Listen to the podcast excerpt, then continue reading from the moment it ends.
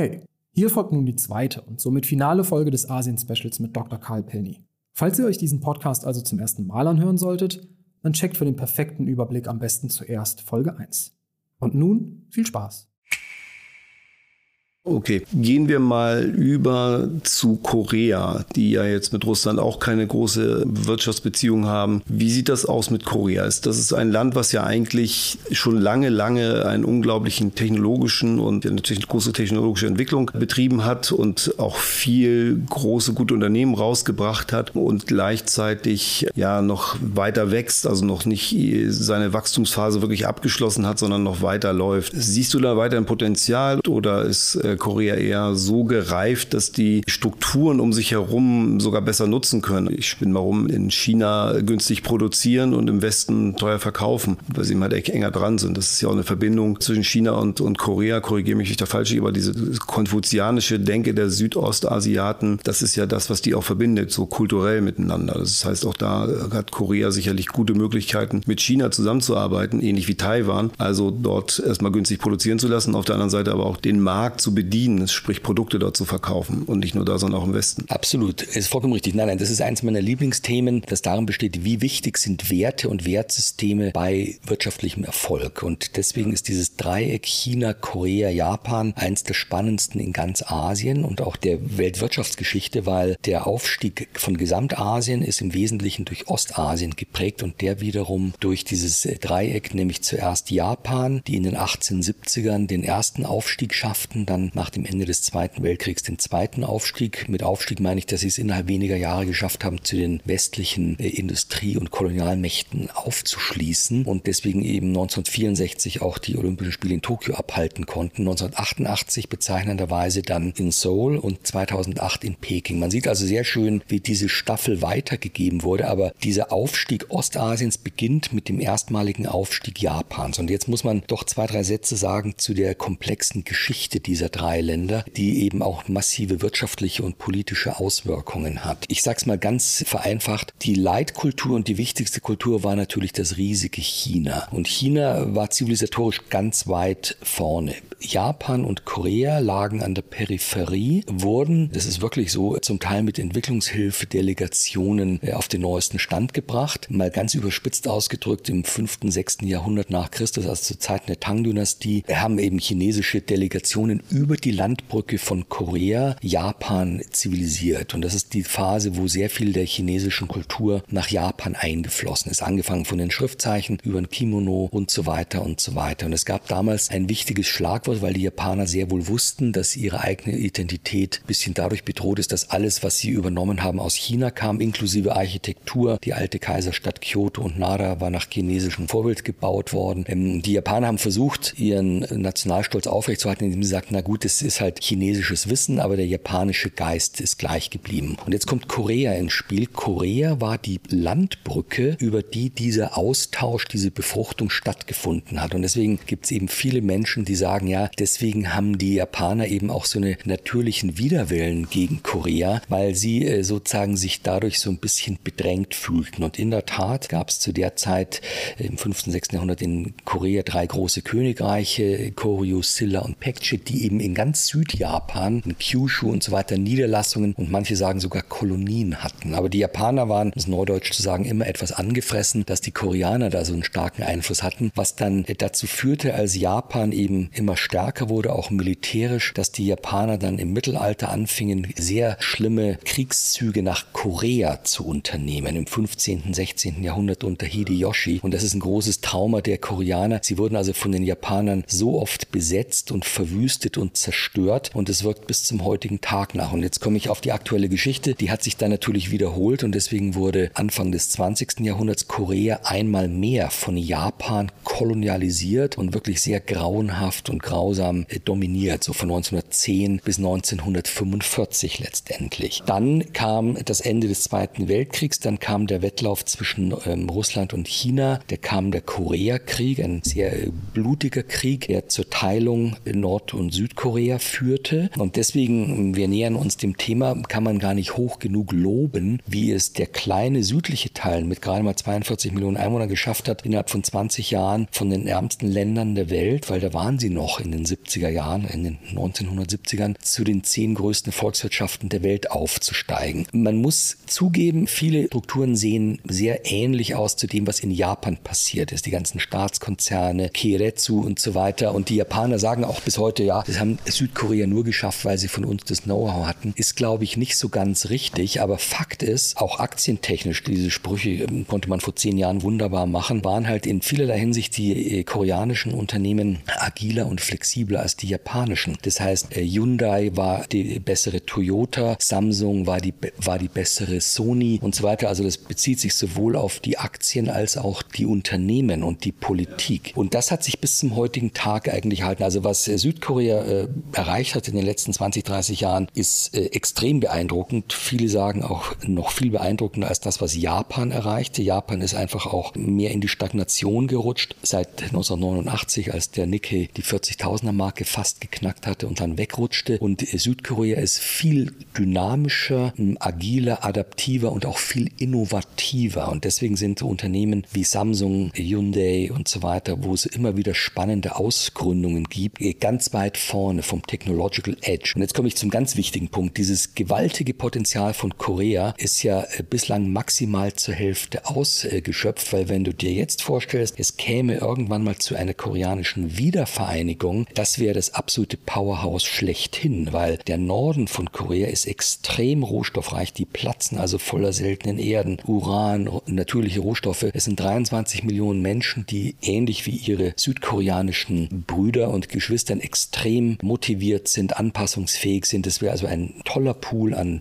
günstigen Arbeitskräften, aber auch an heranwachsenden Konsumenten. Also mit anderen Worten, wenn man es mal überspitzt formuliert, schon der Süden Koreas hat es wirklich geschafft, die Japaner wirklich zum Schwitzen zu bringen. Und man stelle sich nur mal vor, was ein wiedervereinigtes Korea hinkriegen könnte. Das wäre gewaltig. Und das ist einer der Gründe. Ich habe hier äh, auch zwei Thriller geschrieben, Japan Incorporated und der zweite hieß Korea Incorporated. Das ist auch einer der Gründe, dass, äh, das ist meine Lesart, dass keiner eigentlich ein Interesse hat, den Status quo zu verändern. Äh, momentan ist es allen recht, so wie es gerade ist. Weil wenn zum Beispiel Nord- und Südkorea hm, irgendwie wieder in militärischen Konflikt kommen würden, dann hätten die Chinesen ein riesiges Flüchtlingsproblem, weil China hat ja eine gemeinsame Grenze mit Nordkorea. Die USA wiederum, die knapp 50.000 Soldaten stationiert haben, haben auch kein großes Interesse an der Wiedervereinigung. Am allerwenigsten die Japaner, äh, die ja nach wie vor sehr verhasst sind aufgrund dieser unfassbaren Gräueltaten im Zweiten Weltkrieg, sowohl in Korea als auch in China. Also da ist wirklich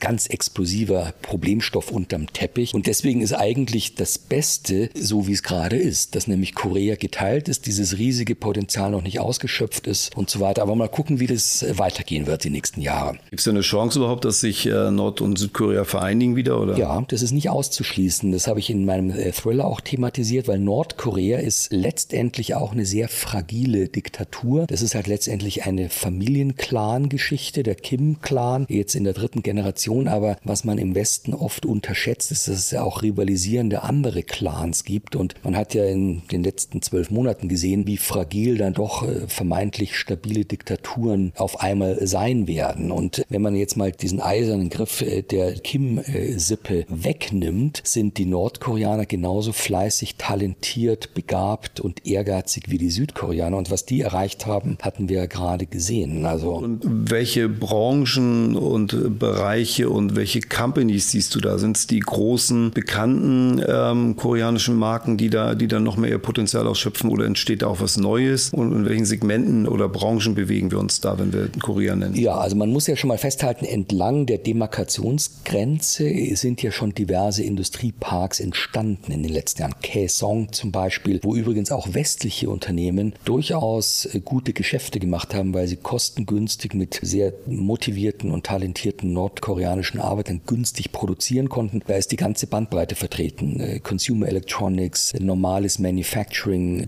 Kleidung und so weiter, also bis hin zu Maschinenbau und andere. Es gibt schon eine Kooperation zwischen Nord- und Südkorea. Ja, natürlich. Es gibt Companies, ja, ja. die an, an, an, der, Grenze ansiedeln und sagen, okay, dann dürfen die Nordkoreaner rüber und da arbeiten? Oder? Ja, ja, ja. ja? Das ist, hat sogar äh, sehr stark zugenommen bis vor äh, fünf Nordkoreaner Jahren. Nordkoreaner dürfen rüber nach Südkorea, dort arbeiten und wieder zurück. Genau, in, in diese Industrieparks. Und der wichtigste hieß Kaesong und der ist aber geschlossen worden vor vier oder fünf Jahren im Zuge dieser wachsenden Spannungen. Aber es gab so eine Art Tauwetter, es war ja die berühmte Sonnenscheinpolitik von diversen südkoreanischen Politikern, die hat dazu geführt, dass eben neben Kaesong noch zwei, drei weitere Industrieparks an der Demarkationsgrenze in Betrieb genommen wurden. Aber dann wurde es eben wieder sehr schnell unappetitlich, weil einerseits war das ein wichtiger Devisenbeschaffer für die Nomenklatura und äh, die Führungsschicht in Nordkorea. Dann hat das Militär mitgemischt und dann wurde es eben auf einmal wieder sehr unübersichtlich. Es gibt ja einen Onkel von Kim Jong-un, der stark dahinter war und dann wurde hinterher kolportiert, das hat er nur gemacht, um sich selber die Taschen zu füllen und der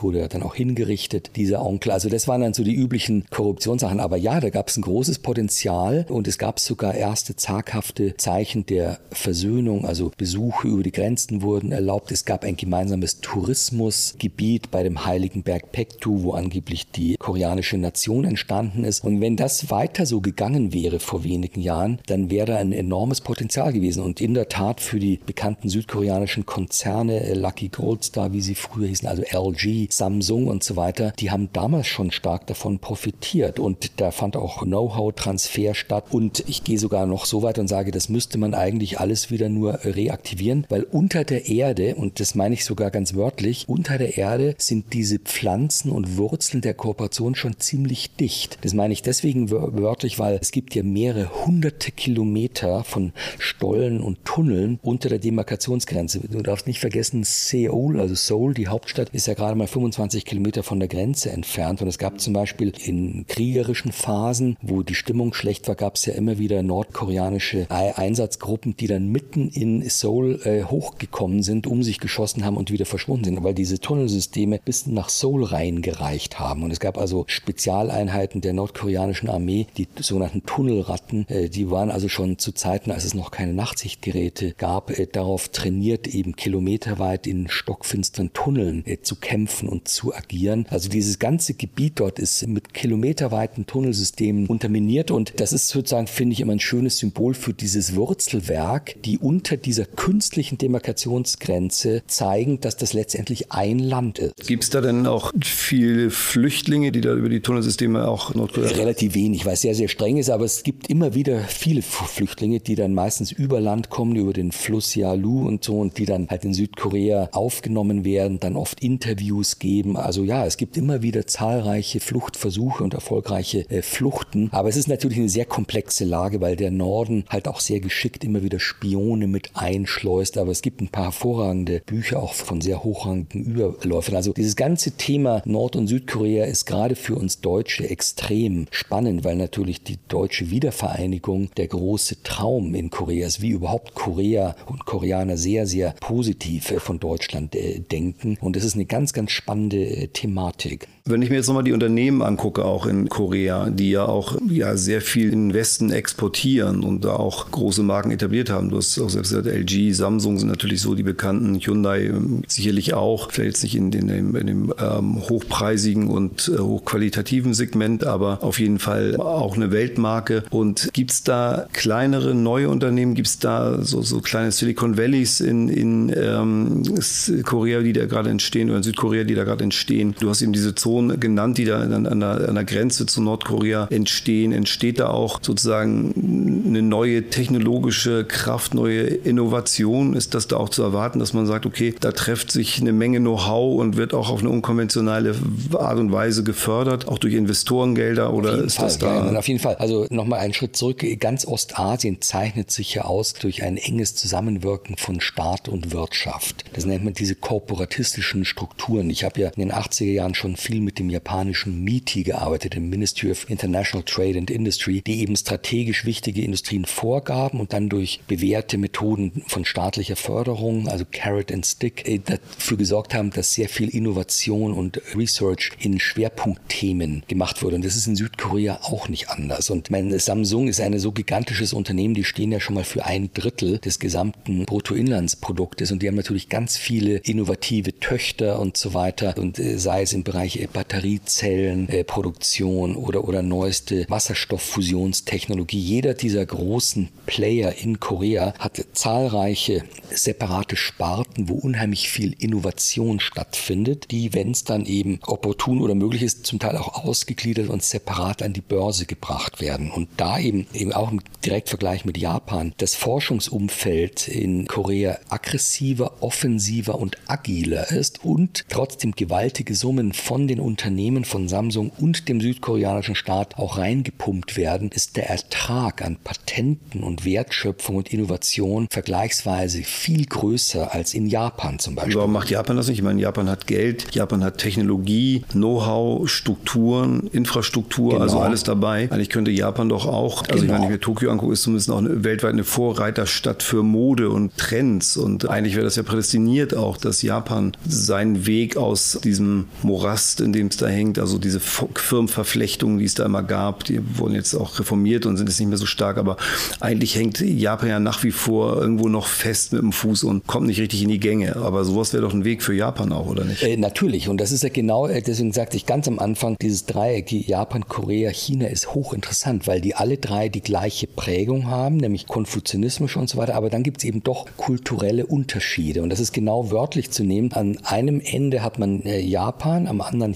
und Korea ist im wahrsten Sinne des Wortes in der Mitte, also auch ein Mittler zwischen den beiden. Und der Grund, warum Japan nicht aus dem Quark kommt, um es mal so zu sagen, äh, sind eben kulturelle, soziokulturelle Themen. Japan ist nach wie vor extrem feudalistisch und hierarchisch, sehr inflexibel, bis hin zu den Tatsachen, dass auch zum Beispiel bei Grundlagenforschung äh, manchmal immer noch das Senioritätsprinzip gilt. Also der ältere Schüler, äh, ähm, äh, der ältere Lehrer darf nicht kritisiert werden und so weiter. Und das ist mein Punkt. Diese konfuzianistischen Grundbeziehungen, das ist einfach ein Stück weit äh, flexibler und, und, und lockerer. Und das ist dann wahrscheinlich der entscheidende Unterschied. Und deswegen sind aber die Japaner auch so sauer, weil die halten sich ja auch für überlegen. Es sind ja auch dreimal mehr Menschen. Es sind 130 Millionen Japaner und es ist eben eine sehr reife Volkswirtschaft, die Korea ganz oft kolonialisiert und besetzt hatten. Und deswegen äh, kriegen die ja die Krise, wenn überall jetzt K-Pop gehört wird, weil das ist auch ein wichtiger Punkt. Auch südkoreanische Kultur, also Soft Power, ist auch ganz hoch angesagt. Äh, Gangnam-Style und so weiter, also Mode, Musik. Also auch da hat Korea Japan überholt. Also ich fasse mal zusammen. In den letzten 20, 30 Jahren ist Japan immer mehr im Quark äh, versunken oder stecken geblieben und Korea hat an ihnen vorbeigezogen und hat überall gepunktet. Deswegen sagte ich ja, also Hyundai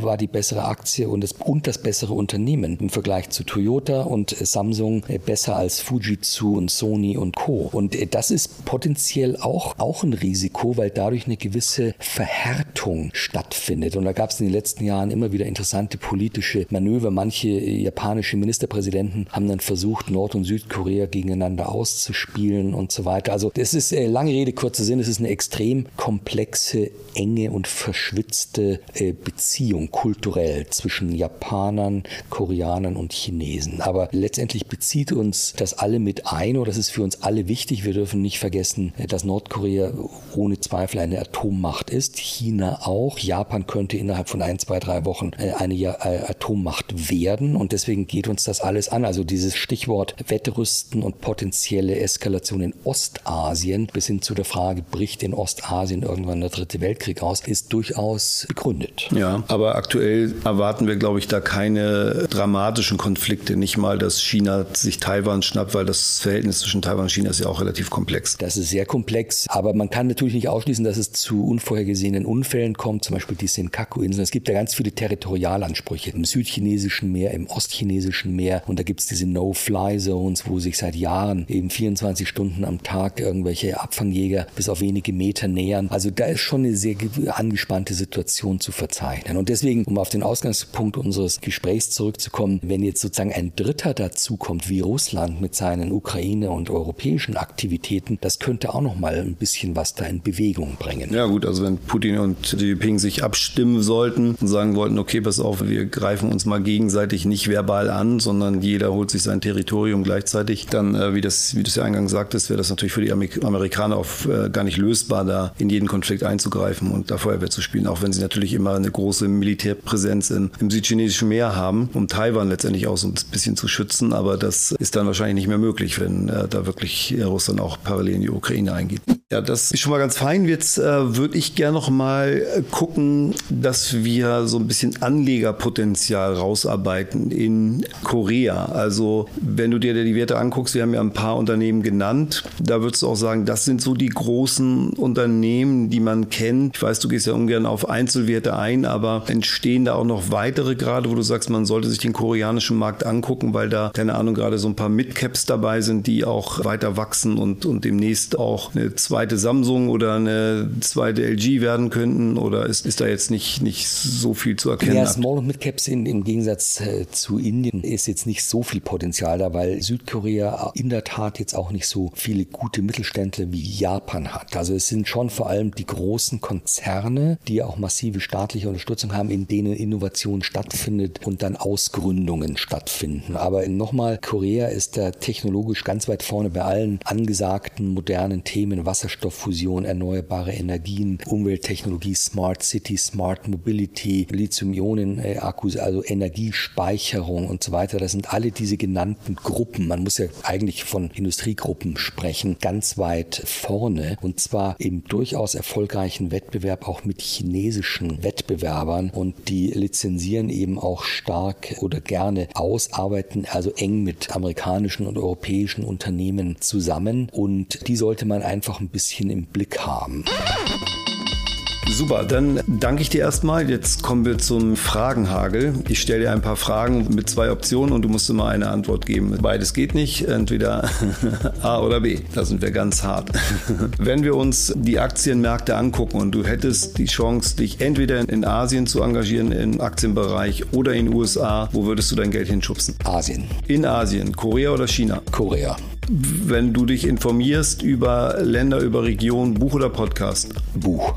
Wenn du eine Aktie kaufen solltest und du kannst nur eine jeweils kaufen, Hyundai oder Toyota? Hyundai. Samsung oder LG? Samsung. Okay, und einfach nochmal zu dir, wenn du Urlaub machst, du bist ja viel in Asien, eher in den Bergen oder eher am Meer? Am Meer. Ja, Berge sind wahrscheinlich auch da sehr schwer zu erreichen, ne? da musst du schon richtig äh, dich... Ja, es gibt schon, also im Himalaya oder auch in, in Myanmar, ich war ja vor drei Jahren noch in Myanmar, also es gibt schon schöne Mittelgebirge auch und Himalaya ist ganz toll, aber im Meer ist natürlich auch schön. Nur. Super, dann sage ich vielen Dank, hat Spaß gemacht wieder, vielen Dank fürs Zuhören und wir hören uns auf diesem Kanal die Tage wieder.